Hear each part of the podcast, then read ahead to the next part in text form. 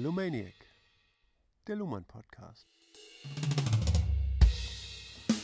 Hallo, willkommen zum Luhmann Podcast. Moinsen. Mit äh, Ulrike Sumpfleth und Joachim Feldkamp. Ja, moin. Heute ist aus dem ersten Kapitel die rechtstheoretische Ausgangslage, heißt es, glaube ich. Und wir sind Abschnitt 4 auf Seite 31.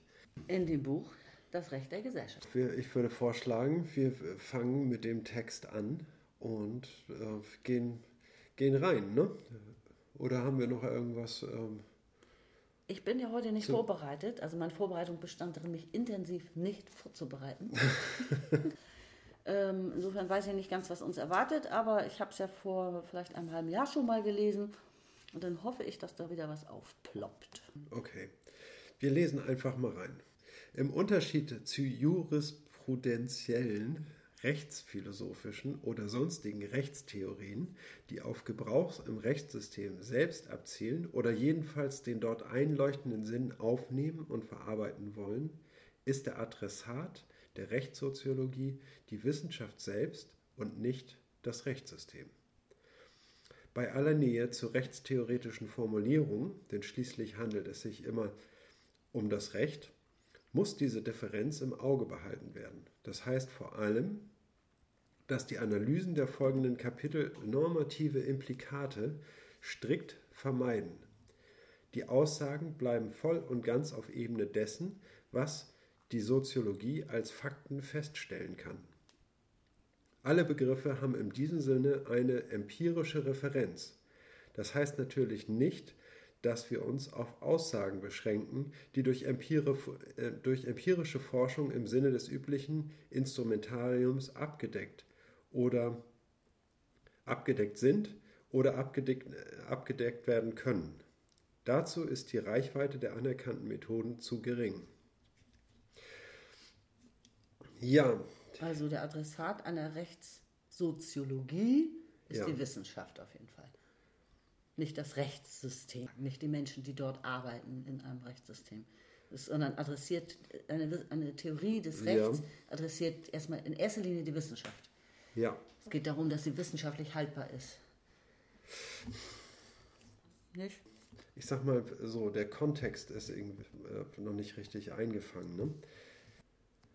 Bei der Rechtssoziologie ist das der Fall. Und jetzt ist die Frage, ob das auch für, das, äh, für die ähm, Theorie sozialer Systeme Luhmanns zählt oder ob er sich da selber ausnimmt oder ob er sich tatsächlich irgendwie in diesen Bereich der Rechtssoziologie einbezieht. Ja, das würde ich aber auf jeden Fall sagen.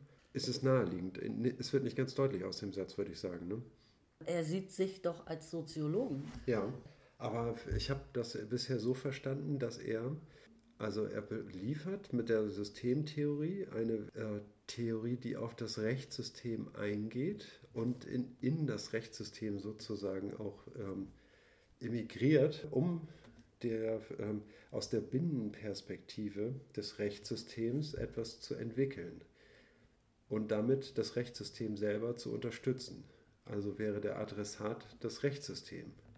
Das Rechtssystem Statt zu unterstützen, der- würde ich nie, nie so sehen, dass er das ja nicht. Nein, für die praktische Arbeit nicht. Aber mit der, ähm, es liefert dem Rechtssystem eine Selbstbeschreibung, die diese dann benutzen kann ne, und folglich irgendwie mehr Kontrolle gewinnt darüber, wie sie sich äh, gestalten, strukturieren und funktional ausrichten sollen. Okay, wird nicht ganz klar aus dieser Formulierung, ist ja nicht so wichtig irgendwie. Ne? Wir kommen ja später sowieso drauf zurück und dann wird auch in diesem Punkt Klarheit sein. Genau, es geht ja weiter. Ne? Das heißt, dass die Analysen der folgenden Kapitel normative Implikate strikt vermeiden. Ja, normative Implikate. Also eine Norm enthält ein gewisses Sollen. Ne? Genau. Und dieses Sollen irgendwie, ne, das ist die, ähm, ja, das ist durch eine Norm festgelegt. Das soll vermieden werden, sondern es soll eine reine faktenbasierte Beschreibung dessen, was man vorfindet, Genau, aus, stattfinden. aus soziologischer Sicht, eben als, aus Beobachterperspektive. Ne? Richtig. Die zwar auch sich hineinbegibt in die Binnenperspektive, aber im Grunde nur als Beobachter feststellt, was es als Selbstbeschreibung zum Beispiel gibt. Ne? Ja. Also das aufgreift sozusagen. Ja, das, was beobachtbar ist, irgendwie, das, ähm, das sind Fakten. Ne? Ja. Das heißt also, wenn etwas beobachtbar ist, irgendwie, ne, dann ist, äh, muss sichergestellt sein, dass, sage ich mal, etwas Anschauliches ähm, direkt gegeben ist, irgendwie was damit bezeichnet wird. Ne? Und, äh, ein, und normative Implikate würden immer sowas äh, wie so eine Wertvorstellung mhm. mit einbeziehen, die über das, was beobachtbar ist, hinausgeht. Mhm. Ne? Und ein Overhead bildet irgendwie ein Framing oder. Das ne? Genau. Ja, und das äh, tut er definitiv nicht, hat er nicht vor. Das hat er nicht vor, sondern das will er äh, systematisch zunächst ausschließen. Ne? Mhm. Ne? Das ist ja auch das Angenehme, finde ich. Genau. Ne? Dass er eben nicht, sozusagen, ist er nicht parteiisch oder nicht wertend oder. Richtig, ja. Nicht leidenschaftlich, finden manche ja. dann auch und so, aber das erspart einem auch eben viel, dass man in irgendeine Richtung gezogen wird. Ne? Sondern man kann einfach ganz nüchtern außen vor bleiben und sich etwas angucken. Genau, das also ähm, da müsste man äh, etwas ausgreifen irgendwie. Ne? Die Habermas-Luhmann-Kontroverse, die spielte sich ja hauptsächlich in, nicht nur darin ab, irgendwie nur, dass es dem einen um Handlung und dem anderen um Kommunikation ging, ne? mhm. ähm, sondern auch eben darin, dass äh, Luhmann ähm, gegenüber Habermas irgendwie äh, zum ersten Mal, also ich habe es zum ersten Mal von Luhmann gehört, auf eine soziale Utopie verzichtet, ne? während alle anderen früheren ähm, soziologischen Theorien irgendwie haben sich eben auch gewissen äh, Wertvorstellungen hingegeben und haben ähm, und haben sich darauf äh, bezogen.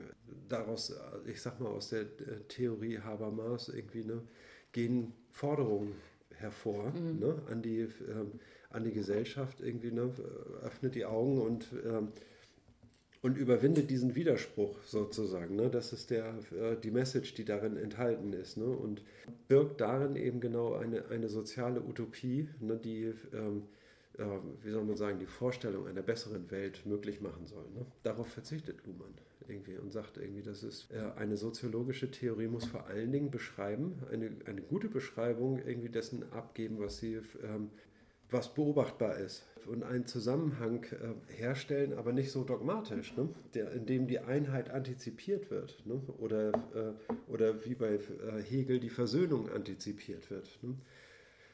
Ja. Ähm, der Widersprüche. Ne? Das ist ja äh, das Versprechen, was daran in so einem Widerspruch liegt, irgendwie, ne? dass man ihn erkennen kann und überwinden kann ne? und dadurch automatisch irgendwie eine, in eine, ja, ein neues Zeitalter möglicherweise mhm. hineingerät. Ne? Und ich meine, Luhmann geht an vielen Punkten immer wieder auf den Begriff Zukunft ein. Ja hat ja eben auch wie zu allem eigentlich eine sehr nüchterne und ich denke sehr realistische Einstellung zur unberechenbaren Zukunft zum einen.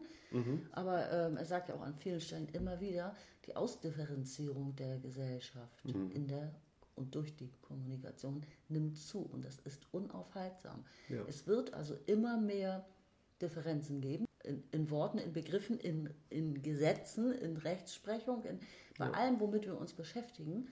Und ähm, es wird noch komplexer und Systeme reagieren darauf, dass durch Vereinfachung äh, von Komplexität. Sie stoßen dann sozusagen Bereiche ab, auf die sie verzichten können, ja, aus ihrem Zuständigkeitsbereich. Genau, das ist eine Technik der ja. Reduktion von Komplexität, indem man abstößt und ablehnt. Irgendwie, ne? genau. ne? Aber eine andere ist irgendwie, ne, indem man ähm, vereinfacht auslagert ne? und in Maschinen am besten auslagert. Ja. Irgendwie, ne? so, äh, so das wir, verstehe ich auch unter Abstoßen sozusagen. Ja. Also sich nicht mehr kümmern müssen. Ne? Ja. Also verschiedenste Formen gibt es dafür. Genau. Aber äh, interessanterweise nennt Gotthard Günther das genau, irgendwie die Verlagerung von Bewusstsein in Maschinen ne? Äh, ist eine Auslagerung des, des Bewusstseins. Mhm. Ne? Das heißt also der Sinn dessen, ja. was da gemacht Stimmt, wurde und irgendwie was da passiert, der ist uns durchaus präsent. Mhm. Ne?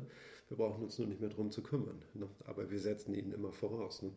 Also ich, ich, erwähne das, weil ähm, bei ihm klingt sehr oft die Zukunft an. Die Frage, wie sich die Gesellschaft wohl entwickelt. Ja.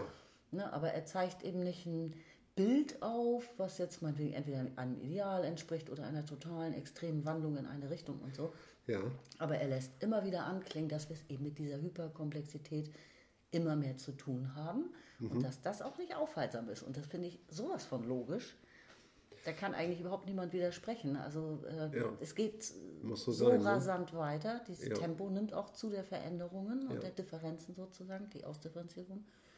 Ich sag mal, wir leben ja jetzt auch in, in so einer, ähm, Hyperkomplexität, weil wir jetzt gerade das Zeitalter der Digitalisierung, ne, das heißt also, in dem systematisch in diese Neuerfindung äh, Computer, Internet, irgendwie, ne, was ja super jung ist. Ne, mein, ich daran denke, meine Mutter hat 1932 ist sie geboren, irgendwie, ne, und sie hat irgendwie die Einführung des Volksempfängers miterlebt. Und wir haben jetzt. Ähm, ich habe die Einführung des Taschenrechners miterlebt und war sehr, sehr dankbar dafür.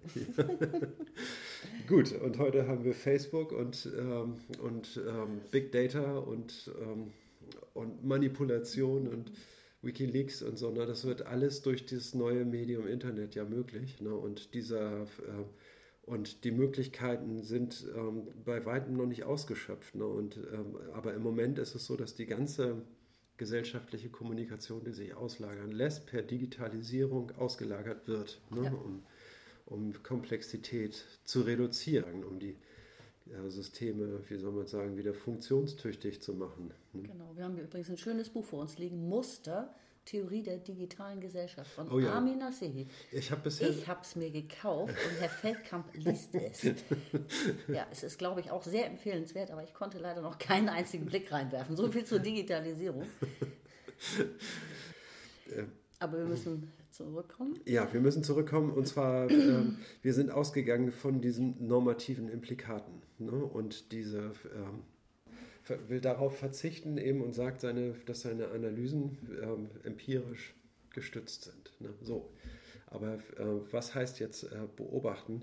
Beobachten lässt sich nicht äh, vollziehen ohne äh, Selbstbeobachtung. Also das heißt, wir wollen kontrolliert beobachten ne? und das erfordert irgendwie eine, ähm, äh, eine Selbstbeobachtung, die eben diese Kontrolle ermöglicht. Ne? Und äh, das heißt also, wenn es zu sehr in die eine Richtung geht, was wir beobachten müssen, irgendwie, ne, dann äh, können wir korrigieren ne, und ähm, können sozusagen aus der Binnen- und aus der Außenperspektive unsere äh, Beobachtung reflektieren. Mhm. Das ist die, ähm, das Entscheidende, was vorausgesetzt wird. Das heißt, ganz ohne Overhead geht es nicht. Ne? Und ähm, ansonsten haben wir keine Kontrolle über das, was wir beobachten oder Fakten nennen. Ne? Ja. Das, heißt irgendwie Beobachtung zweiter Ordnung. Ne? Ja. Das ist eine gute Überleitung. Vielleicht ja. um, darf ich weiter? Ja, wir sind mit dem Absatz ja noch nicht ganz durch, ne? oder naja, sehe ich das eigentlich falsch? schon. Das heißt nicht, dass wir uns auf Aussagen beschränken, die durch empirische Forschungen im Sinne des üblichen Instrumentariens abgedeckt sind oder abgedeckt werden können. Ja. Ne, die Reichweite der anerkannten Methoden ist dafür zu gering. Okay. Jo, dann ja. liest doch weiter. Also Zitat, Seite 31, letzter Absatz. Umso wichtiger ist es, bei der Begriffswahl Wert darauf zu legen, dass die Begriffe jeweils beobachtbare Sachverhalte bezeichnen. Auch wenn auf der Ebene der damit formulierten Aussagen die Beschränkung auf empirisch testbare Hypothesen nicht eingehalten wird. Wir vermeiden, anders gesagt, Aussagen über eine Ideenwelt, eine besondere Ebene der Werte, Normen oder ein Sollen im Sinne Kelzens ohne empirische Referenz. Es gilt für Soziologen. Gibt. Oh, es gibt für Soziologen keine Idee des Rechts oberhalb des Rechts. Auch entfällt für Soziologen die Vorstellung eines übergesetzlichen Rechts als einer besonderen Geltungsebene oberhalb der praktizierten Rechtsordnung, von der aus geprüft werden könnte, ob das Recht überhaupt Recht ist oder nicht. Vielmehr prüft das Recht sich selbst. Und soweit dies nicht geschieht, geschieht es nicht. Deshalb erscheint das, was im Rechtssystem eventuell als sogenanntes übergesetzliches Recht angesehen wird, an den positiven Normen des Verfassungsrechts und wäre ohne diese nicht als Recht erkennbar. Der Begriff der Norm bezieht sich auf eine bestimmte Form faktischen Erwartens, die entweder psychisch oder als gemeinter und verständlicher Sinn von Kommunikationen beobachtbar sein muss. Solche Erwartungen liegen vor oder sie liegen nicht vor. Und wenn man formulieren will, dass sie vorliegen sollen, muss man nicht auf eine an sich seiende Ebene normativen Sollens zurückgehen, sondern, sondern wiederum nur auf Erwartungen, nämlich auf Erwartungen, die normativ erwarten, dass normativ zu erwarten ist. Oha. Ja, nehmen wir die nächsten nochmal mit, das sind nur drei Zeilen. Ne? Erst recht verstehen wir den Begriff der Geltung nicht in einem normativen Sinne, so als ob impliziert sei, dass das, was gilt, auch gelten soll. Wir schneiden jeden Rekurs auf eine höhere Ebene der Sollwertzuteilung ab. Recht gilt, wenn es mit dem Geltungssymbol als geltend bezeichnet wird und wenn nicht, dann nicht. Ja. Also was er hier beschreibt, das ist der Begriff der Geltung. Und der spielt ja eine, äh, eine wichtige Rolle in der Soziologie, was, was Normen betrifft irgendwie. Ne? Und der ist eigentlich auch relativ einfach herzuleiten, der Begriff, nämlich ähm, Normen gibt es ja viele. Und, äh, und man kann sich auch einfach, wenn man möchte, irgendwelche Normen ausdenken. Ne? Also wie äh, jeder soll morgens nach dem Aufstehen erstmal drei Kniebeugen machen. So, ne? Und dann ähm, wäre auch eine Norm, irgendwie eine, eine Erwartung. Ne? Die Frage ist nur, ob es eine Erwartung ist, dass diese Norm erfüllt wird mhm. oder nicht. Das mhm. macht den entscheidenden Unterschied. Mhm. Und das bezeichnet genau den Begriff der Geltung. Ne? Ja. Ob, er, ähm, ob erwartet wird, dass diese Norm eingehalten wird oder nicht. Ne? Mhm. Ich meine, in der Gesellschaft gibt es immer wieder viele Streitigkeiten über Normen, die dann äh, manchmal erst auch als Norm auffallen, wenn es Streit darum gibt. Ja. Also ich meine, man könnte jetzt sagen, wenn dir jemand auf der Straße nicht guten Tag sagt, oder im Geschäft, vielleicht mhm. ist es besser, plausibler im Geschäft, ne? du wirst nicht freundlich begrüßt, dann wäre das etwas, was eine ungeschriebene Norm sozusagen verletzt, die eigentlich wo es eine Erwartungshaltung gibt in dem ja. Fall. Und so ist das hier nicht zu verstehen. Ne? Das Recht, das ist vollkommen wertfrei gemeint. Das Recht gilt genau. oder es gilt eben nicht. Genau. Und ähm, also er schreibt, ähm, es gibt kein, äh, für den Soziologen gibt es kein Recht über dem Recht. Ne? Mhm. Und, ähm, und äh, ja, und wie ist das jetzt für den äh, Praktiker? irgendwie der äh, im, im, Recht arbeitet. Ne? Er hat in der äh, Regel nicht die Zeit, irgendwie allzu tief zu, das Recht zu hinterfragen. Ne? Und irgendwie für ihn gibt es als oberste äh, Norm, sage ich mal, das, die Verfassung. Ne? Mhm. Und, und das ist, ähm, da tauchen möglicherweise Widersprüche auf, irgendwie, ne? Ungerechtigkeit, die eben auch verfassungsmäßig sich nicht auflösen lassen und ähm, also äh, zwangsläufig irgendwie, dass man gezwungen ist, ein ungerechtes Urteil zu fällen, irgendwie, und keine Gerechtigkeit zu finden ist da irgendwie. Ne? Die, ähm, also die Verfassung geht ja schon eher in Richtung Erwartungshaltung und Norm, finde ich. Ne? Dass etwas, also die Verfassung ist so ein, so ein, so ein, so ein Wunschmuster, so ein, also so ein, so ein grober Interpret nein, ein Rahmen, der noch interpretiert werden muss. Ein Richtungsweiser, genau. grober, mehr, also in vielen Fragen mehr nicht. Ne? Ja.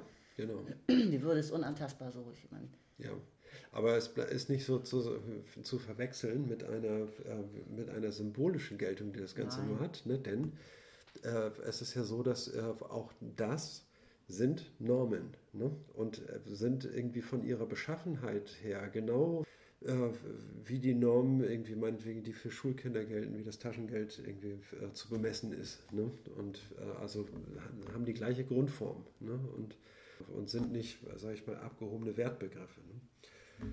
Auf keinen Fall nur Symbolwert, nee, das ist ja klar. Ja. Also es gibt ja auch das Verfassungsgericht und da kam ja dann, im, aber eben, da, du kannst nicht jeden Tag zum Verfassungsgericht spazieren und jede Kleinigkeit sozusagen dort mhm. äh, ab, abprüfen lassen, ob jetzt deine Würde verletzt wurde zum Beispiel. Das geht eben nicht, sondern ja, es ist genau. wirklich, äh, es ist schon ein längerer Prozess, bis man es dahin schafft nicht? und äh, sehr großen, schwierigen Fällen vorbehalten.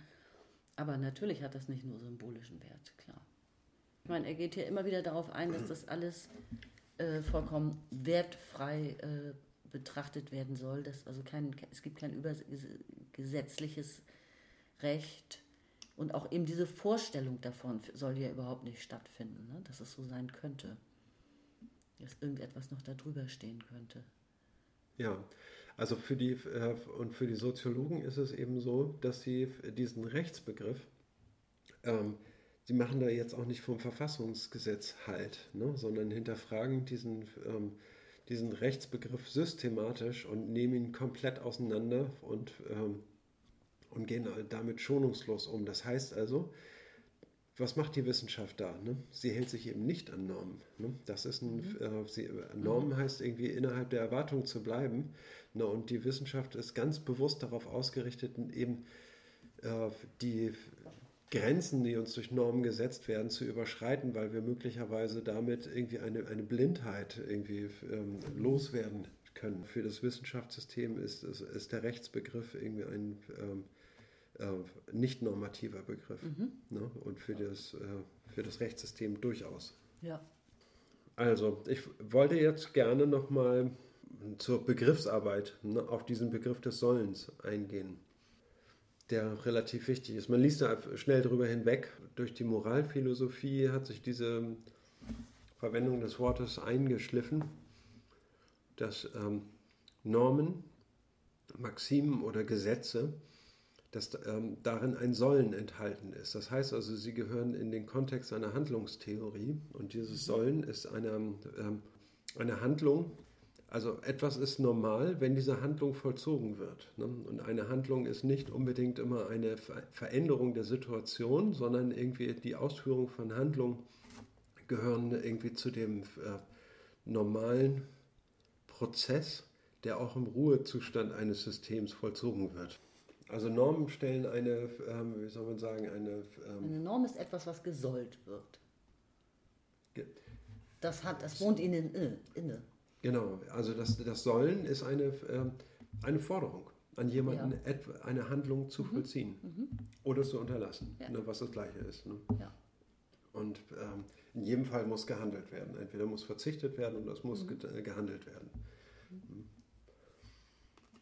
Okay, und diese ähm, und eine Theorie, die auf Handeln basiert, wie, sie, wie die von Habermas, die äh, impliziert, sage ich mal, dieses Sollen irgendwie als, eine, äh, als ein Status quo der, äh, der Gesellschaft oder des Sozialen.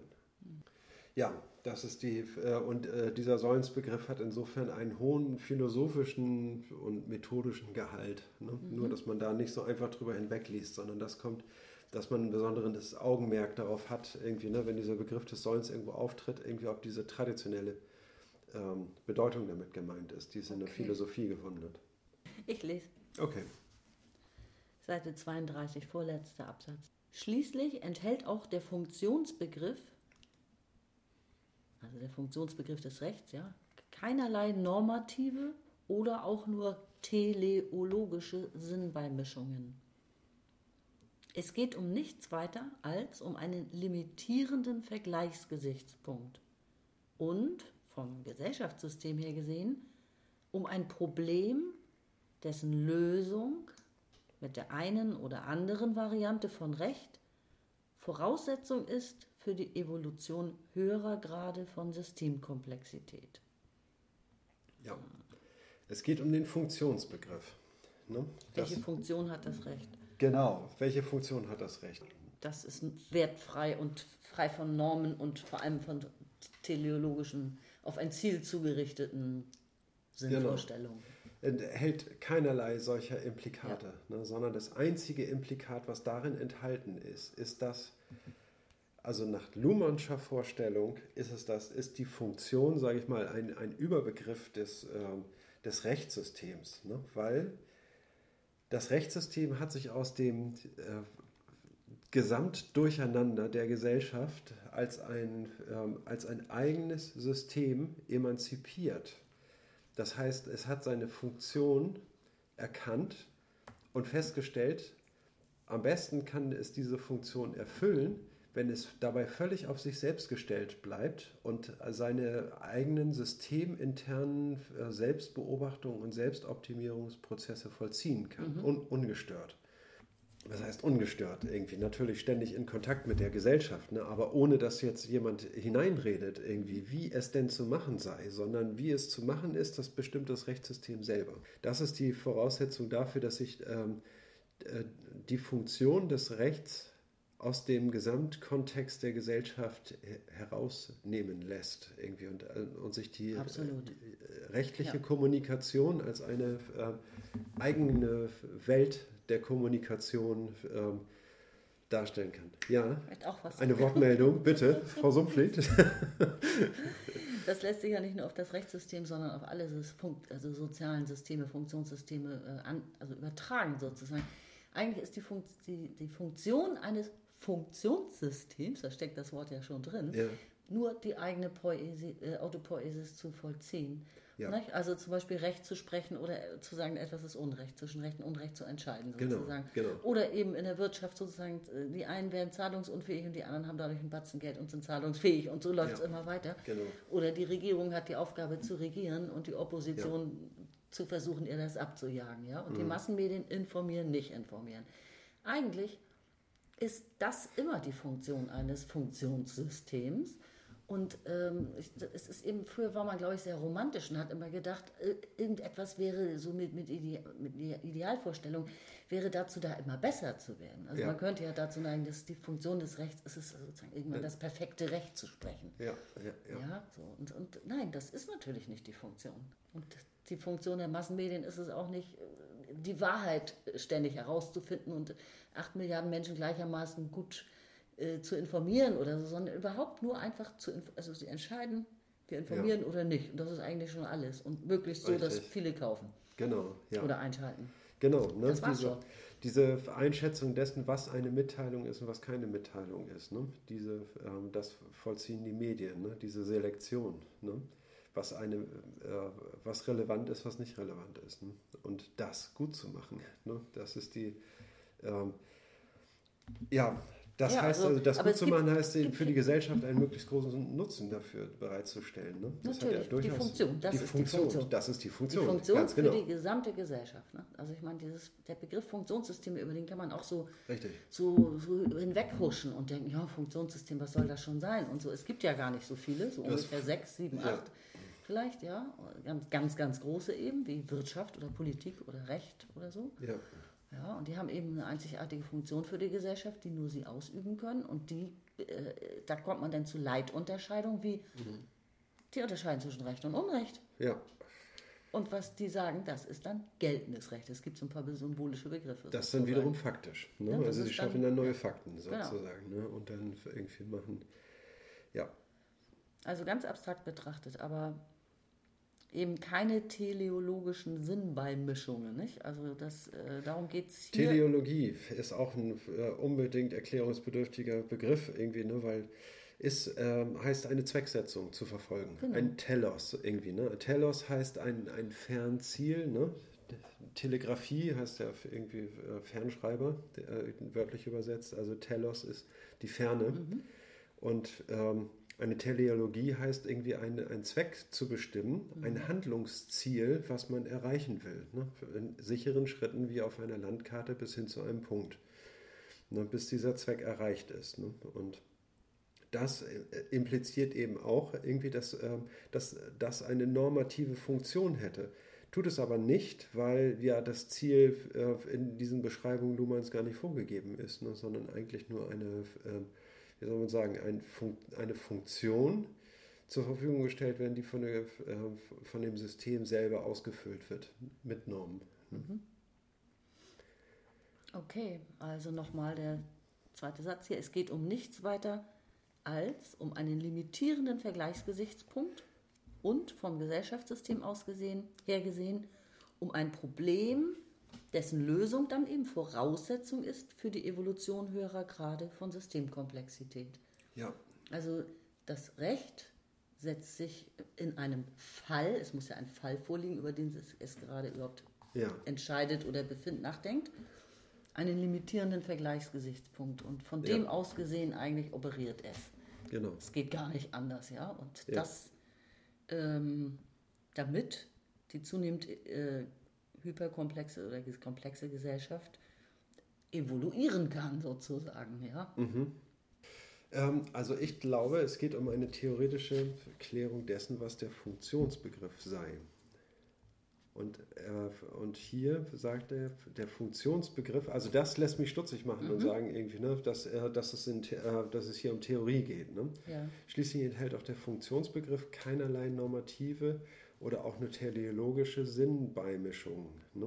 Mhm. Erklärt seinen Begriff des, der Funktion. Ne? Es geht um nichts weiter als um einen limitierenden Vergleichsgesichtspunkt und vom Gesellschaftssystem her gesehen um ein Problem, dessen Lösung Voraussetzung ist für die Evolution höherer Grade von Systemkomplexität. Okay. Ne? Und das heißt also, wenn er höhere Grade der Systemkomplexität erreichen will, ne, das heißt irgendwie, dass man seinem, äh, okay. äh, intensiv bemüht ist, den Funktionsbegriff besser zu treffen und ihm im, immer gerechter zu werden. Ne? Und dann eben mhm. diese, diesen Grad an Komplexität ansetzt, der erforderlich ist, irgendwie, um das zu tun. Okay. Ja, die Funktion okay, die Funktion eines Systems zu erkennen, eines Funktionssystems, ja. ist notwendig, um, um den, der höheren Systemkomplexität der Gesamtgesellschaft um, um der zu begegnen, um sie zu erfassen sozusagen. Richtig, richtig, genau. Ja. Na gut. Letzter Absatz, Seite 32, willst du lesen? Ähm, Seite 32, jawohl. Also, auch die Rechtstheorie selbst hat sich bisweilen bis nahe an eine solche dedizierte, faktenorientierte Selbstbeschreibung herangewagt. Etwa unter dem Einfluss des Behaviorismus der ersten Hälfte des 20. Jahrhunderts oder der Unity of Science Bewegung. Punkt. Eine genauere Analyse führt dann aber sehr rasch auf Schwachpunkte der Argumentation, zumindest auf Ambivalenzen, die genau dort platziert sind, wo von Rechtstheorie eine ins Normative gehende Aussage erwartet wird. Oh ja, jetzt kommt ein schwerer Name. Karl Olive Kroner. Olive, ich weiß nicht mal, in welcher Sprache das auszusprechen ist. Also erst, äh, Olive und dann Ol Olive Kroner. Ja. Ich glaube, Law Effect hat er geschrieben, ich spreche es mal Englisch aus. Also Karl Olive Kroner. so leitet Karl Olive Kroner seine programmatische Monologie Law as Fact mit dem Thema The Binding Force of the Law ein und versucht, alle Mystifikationen des Naturrechts oder der positivistischen Theorie vom Willen des Staats auszufiltern. Wer aber strikt auf die Faktizität des Rechtsgeschehens achtet, würde noch nicht einmal das Problem so formulieren. Das Recht hat keine bindende Gewalt, es besteht nur aus Kommunikation und Strukturablagerung von Kommunikation, die eine solche Sinngebung mitführen. Auch wir werden von Zeitbindung sprechen, aber nur in einem Verständnis, in dem man auch sagen kann, dass die Sprache Zeit bindet durch Festlegung des Sinns von Worten auch für zukünftigen Gebrauch. Interessant. Ich muss einen, Gedanken hier irgendwie ähm, festhalten, irgendwie, den er aber erst zum Schluss sagt. Dass ähm, die, ähm, was ist das Recht irgendwie? Ne? Das Recht selber, also die Gesetze, ne, haben keine ähm, Erwartungen sozusagen. Die sind, äh, das sind nur Normen ne? und haben deswegen keine Geltung. Ne? Die Geltung ist das, was in der Kommunikation hergestellt wird. Die Gesetze selbst. Ja. ja. Also erst wenn man sie sozusagen ausspricht, äh, über sie redet, haben sie Geltung oder wie man oder wenn, sie, wenn man sie niederschreibt oder wie meinst du das? Ja, nicht dadurch, dass sie in Stein gemeißelt werden, ne, haben sie Geltung. Ne? Das war früher mal für so ja. irgendwie, ne, was in Stein gemeißelt ist, das gilt auch. Irgendwie, Aber wenn man ihren Sinn rekonstruiert, aktiv im Jetzt, dann, ja. dann gelten sie, wenn man sich ihre, ihre sie müssen, klar macht. Sie müssen im, äh, äh, in der Kommunikation aktualisiert werden. Ja. Ne? Das ist die. Ähm, ja, und diese Geltung muss formuliert werden. Ne? Diese Geltung gilt nicht stillschweigend oder so, ne? sondern äh, äh, wenn sie nicht erfüllt wird, ne, wird es sanktioniert ne? in der Regel. Mhm. Ne? Und ähm, das ist der springende Punkt. Das davon, das zeigt die Abhängigkeit von der Kommunikation. Ne? Ja. Das heißt also, was wir Gesetze nennen, sind nichts anderes als Ablagerungen von, von semantischen Gehalten Mhm. ne, in, in Schriftform. Na, aber jedes, jedes Lesen dieser ähm, Schrift sozusagen, also es ist ja kein Sinn, wenn es nur dasteht Mhm. irgendwie. Ne? Es ist nur Sinn, wenn es dann auch gelesen, zumindest gelesen wird irgendwie. Ne? Aber dann auch am besten noch kommuniziert wird. Nur dann findet das tatsächlich in der Kommunikation statt. Ne? Ich glaube, jeder kennt doch auch, dass man sitzt mit mehreren Leuten an einem Tisch. Es geht um irgendwas, vielleicht irgendwas um Wohnungen oder sowas, ja. Was weiß ich, sagen wir mal sowas wie Heizkostennachzahlung. Und dann zaubert irgendjemand am Tisch so ein Paragraphenreiter, jemand was hervor, Ja. so ein Gesetz, von dem man noch nie gehört hat. Ne? also da- das fällt mir dazu ein. Es gibt ja wahnwitzig, wahnsinnig viel Rechtsprechung, von der weiß man gar nicht, kriegt man ja gar nicht mit. Es ändert sich Genau. auch ständig was. Nehmen wir mal das Steuerrecht oder so. Ja. Also Ja. insofern möchte ich gar nicht wissen, von was für grauenhaften Einschränkungen wir vielleicht voll gefesselt sind in Wirklichkeit. Wir wissen es nur gar nicht. ja. Hingegen sowas wie ähm, Mord ist nicht gerade erlaubt oder so, das weiß jeder. Also das muss man überhaupt Wieso Mord ist nicht erlaubt? Das habe ich noch nie gehört. muss, muss man überhaupt nicht drüber reden. Es gibt ähm, so die, die groben Dinge in der Gesellschaft sind ziemlich bekannt, würde ich sagen. Ja, ja natürlich. Irgendwie, ne? Es gibt irgendwie ähm, die zehn Gebote, ne? die lassen sich, also Zehn zehn, Gebote, die ja. lassen sich noch hübsch auswendig lernen.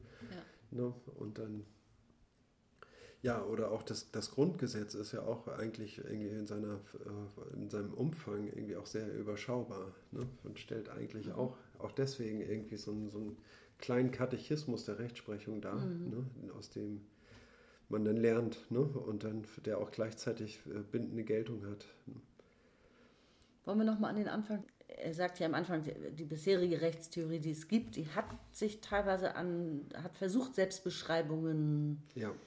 Unter dem Einfluss des ja. Behaviorismus, also ähm, der Behaviorism, irgendwie der ähm, Verhaltens- Verhaltensforschung aus dem angelsächsischen, irgendwie, ich glaube aus dem amerikanischen, ähm, oder Stammt der, das? also es gab eine kann da Wissenschafts keinen Namen zu sagen.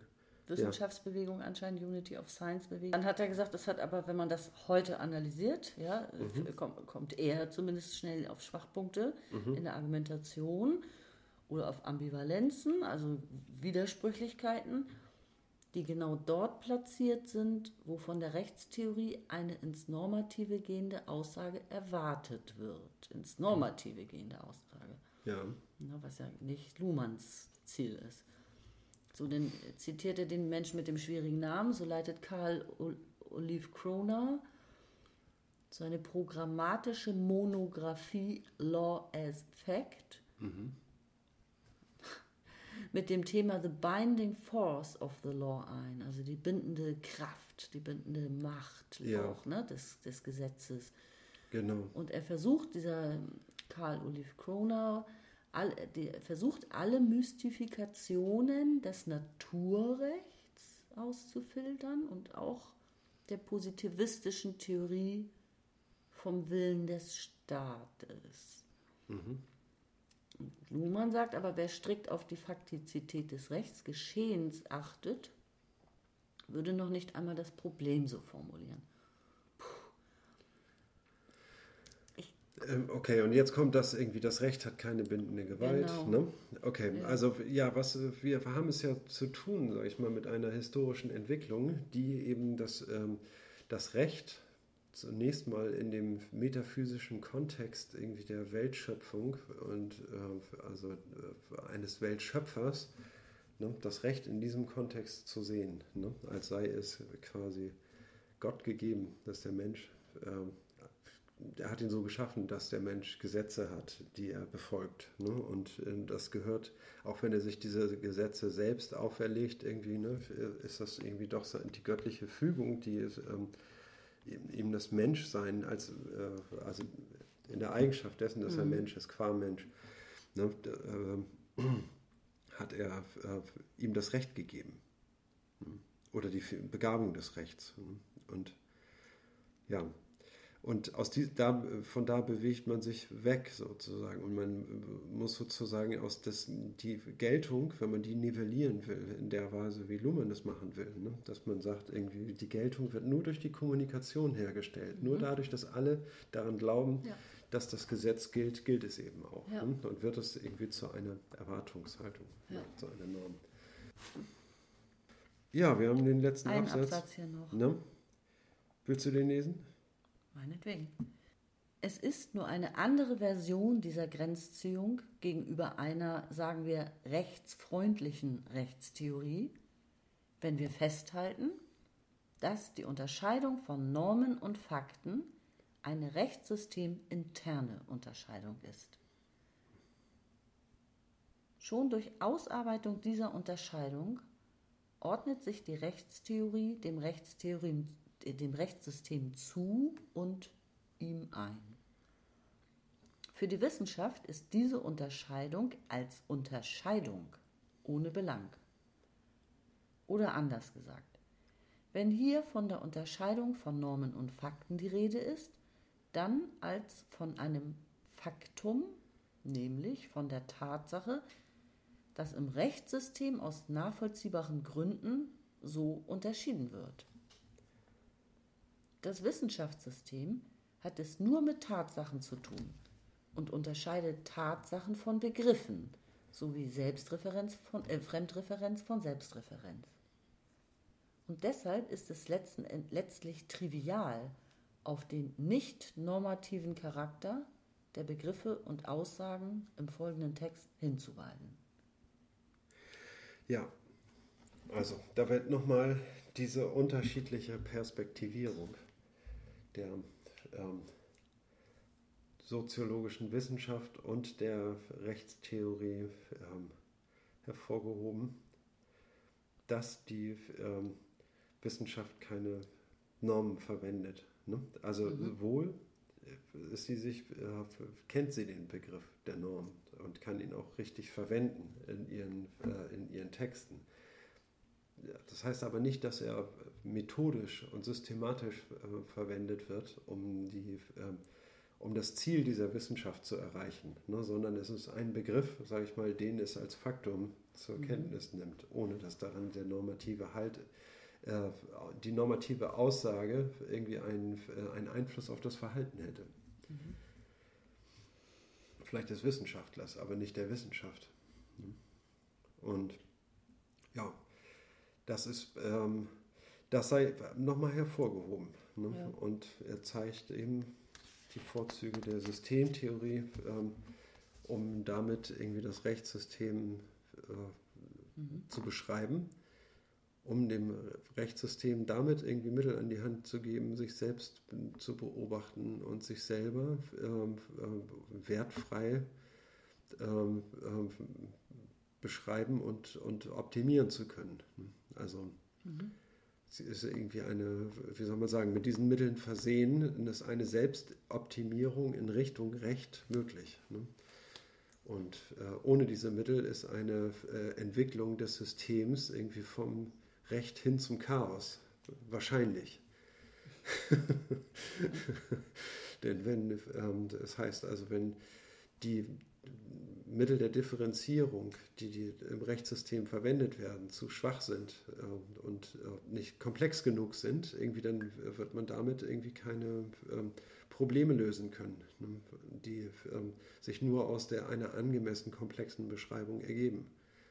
Ne, vielleicht an der einen oder anderen Stelle wird man irgendwie da, wie soll man sagen, was gefunden haben, was weiterhilft, ne, aber das ist eben nicht so gezielt das Verfahren wie das, mhm. was auf Selbstbeobachtung und Selbstkorrektur, damit sich selber die Möglichkeit einer Korrektur gibt. Hm.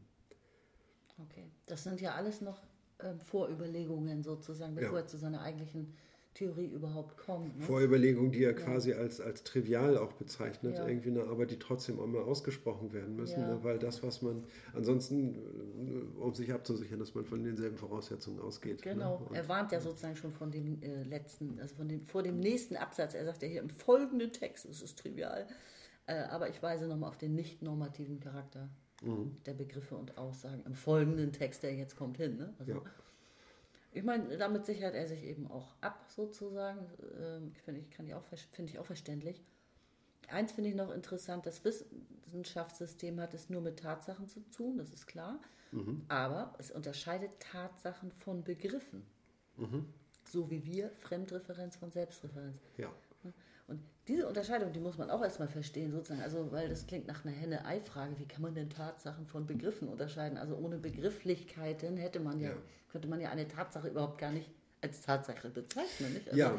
Das ist skurril, aber trotzdem ist die Tatsache als Sachverhalt natürlich mhm. nicht dasselbe wie der Begriff dafür. Ja.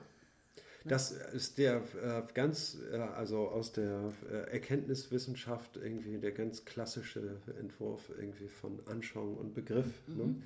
Der Wahrheitsbegriff ist mit diesen, äh, mit diesen beiden Begriffen formuliert, nämlich wahr ist eine wissenschaftliche Aussage, wenn sich die, äh, das Objekt der Anschauung mit dem Begriff der Anschauung ne, deckt. Super. Ne? Okay deckt oder ja, es, es gibt einen Korrespondenz, äh, äh, einen essentialistischen und einen korrespondenztheoretischen Wahrheitsbegriff irgendwie. Ne? Die, gibt es noch Varianten so, ne? aber so ist dieser Wahrheitsbegriff formuliert, nämlich eben mit Anschauung und Begriff. Ne? Ja. Super. Und ähm, das ist der, ähm, eine ganz typische Herangehensweise und äh, Fremdreferenz und Selbstreferenz, das sind systemtheoretische Begriffe. Ne? Das, äh, da kommen wir noch zu, irgendwie, ne? ob man sich in der Kommunikation nämlich auf die Sache bezieht oder sich auf sich selbst bezieht, also zur Selbstreferenz äh, äh, schwenkt ne, und zur Beobachtung zweiter Ordnung und sich fragt irgendwie, ob, das, ob die Beobachtung erster Ordnung irgendwie eine, äh, Korrektur, einen Korrekturbedarf mhm. enthält. Ne, was man nicht ständig vollziehen kann, ne, sondern irgendwie nur ausnahmsweise mal. Ne, ja. Und wenn man sich eben nicht versteht, irgendwie, ne, um das aufzulösen. Mhm. Also wenn sich zwei Menschen darüber unterhalten, ob sie sich richtig verstanden haben, dann ist das auch Beobachtung zweiter Ordnung. Das ist Weil genau. Sie sich über die Kommunikation kommunizieren, ja? Genau, also, genau. Das ist Beobachtung zweiter Ordnung und das richtig. ist dann auch äh, Selbstbeobachtung. Das ist Selbstbeobachtung, ne? ja. Aber man thematisiert sie sogar, ja? Ja, genau. Mhm. Und das Interessante daran ist eben irgendwie, dass durch diesen ähm, wenn man das systematisch auf Selbstbeobachtung in der, innerhalb des Systems anlegt, ne, dann wird das System selber zu einem Gegenstand in seiner eigenen Welt mhm. ne, und ist quasi, ähm, äh, denn in beiden Fällen, ob man äh, die Sache beobachtet oder sich selbst beobachtet, ne, bezieht man sich in der gleichen Art und Weise auf Fakten. Ne. Und ähm, das heißt also, das Selbst wird in der Beobachtung zweiter Ordnung zu einem Faktum. Ne. Und das ist äh, darin liegt sozusagen äh, ein Distanzgewinn, sage ich mal, zu sich selber ja. ne? und irgendwie und kann aus der Distanz ne, die äh, eine Wechselwirkung beobachten, die ohne diese Distanz nicht beobachtbar wäre. Ne? Das, und das Selbst wird sozusagen zur eigenen Umwelt. Ja, das Ich, das Ich wird nicht nur sozusagen, also in der Psychologie, ne, was ein anderes System ist als das Kommunikationssystem in der Psychologie, wird, sage ich mal, durch das Anschauen des Selbst im Spiegel, ne, tritt das Ich in die Welt ein als dieser Körper. Und ähm, was unangemessen ist, ne? denn das Ich ist nicht dieser Körper. Ne? Es gibt da eine äh, Übereinstimmung, aber eine, auch eine Trennung aus Körper und, und Geist irgendwie ergibt sich daraus, sage ich mal. Das nimmt dort seinen, seinen Anfang. Und damit ist das Ich in der Welt. Ne? Vollzieht sich beim Kind irgendwie zwischen dem 16. und 18. Monat, wie ich gehört habe, ja. in einem Aufsatz von Lacan. Die Spiegelphase als Bildner, Bildner der Ich-Funktion. Ja. So ähnlich heißt der Aufsatz. Ja. Wie viel Zeit verbringt ein Mensch durchschnittlich im Laufe seines Lebens mit dem Blick in den Spiegel? Junge Menschen, glaube ich, länger, mehr als, ich glaube, mit, mit äh, 30 Jahren hat man schon 80 Prozent des in den Spiegel guckens überwunden. genau, das wird zufällig weniger im Laufe der Zeit. Genau, ja. ja. Trump. Nicht nur aus, äh, aus Eitelkeit irgendwie, sondern ich glaube tatsächlich irgendwie wegen dieses Unfassbaren irgendwie, dass der, der mich da aus dem Spiegel anguckt, ich selber sein soll. Irgendwie, ne? Das ist äh, unfassbar tatsächlich. Genau, Faszination. Faszination. Das Narzissmus. Faszination, ja. Alles Mögliche spielt damit rein. Ja. okay. Dann ähm, schaffen wir nicht den Spiegel ab, aber machen für heute Schluss, glaube ich. Dann machen wir für heute Schluss mit dem Abschnitt 4. Nächstes Mal gibt es den Abschnitt 5 und dann schlagen wir ein neues Kapitel auf. Und äh, das heißt die operative Geschlossenheit des Rechtssystems. Oh ja. Dann also dann geht es voll ab. Das kann ich nur sagen. Da, Systemtheorie, da das ist Systemtheorie pur. Das ist das Vorgeplänkel, ist dann vorbei, dann geht es richtig zur Sache. Also falls irgendjemand sich hier langweilt oder so, die ersten 60 Seiten waren noch nicht meine Lieblingsseiten. Ich habe das ja mal ganz, ganz gelesen, das Buch. Bei mir ging das ungefähr, glaube ich, ab Seite 60, 70 so los, dass ich dachte, okay, jetzt will ich auch. Guck, genau, hier gehen die Unterstreichungen los. Vorher war ich noch so ein bisschen, oh, ist anstrengend und so. Ja, da hier geht es langsam los und dann, oh, dann wird es richtig fett, wirklich. Also, dann geht's ab. Ja. Also dranbleiben. Man muss sich am Anfang ein bisschen reinkämpfen. Weiß ich nicht. Also ich genieße das auch immer, irgendwie so, den, äh, so ein Problem aufzumachen, irgendwie sich überhaupt eine, eines Problems bewusst zu werden, das finde ich auch schon sehr spannend und interessant. Aber okay. Na gut. Ja. Also, bis dann. Schönen Abend. Jo, schönen Abend. Tschüss, bis nächstes Mal.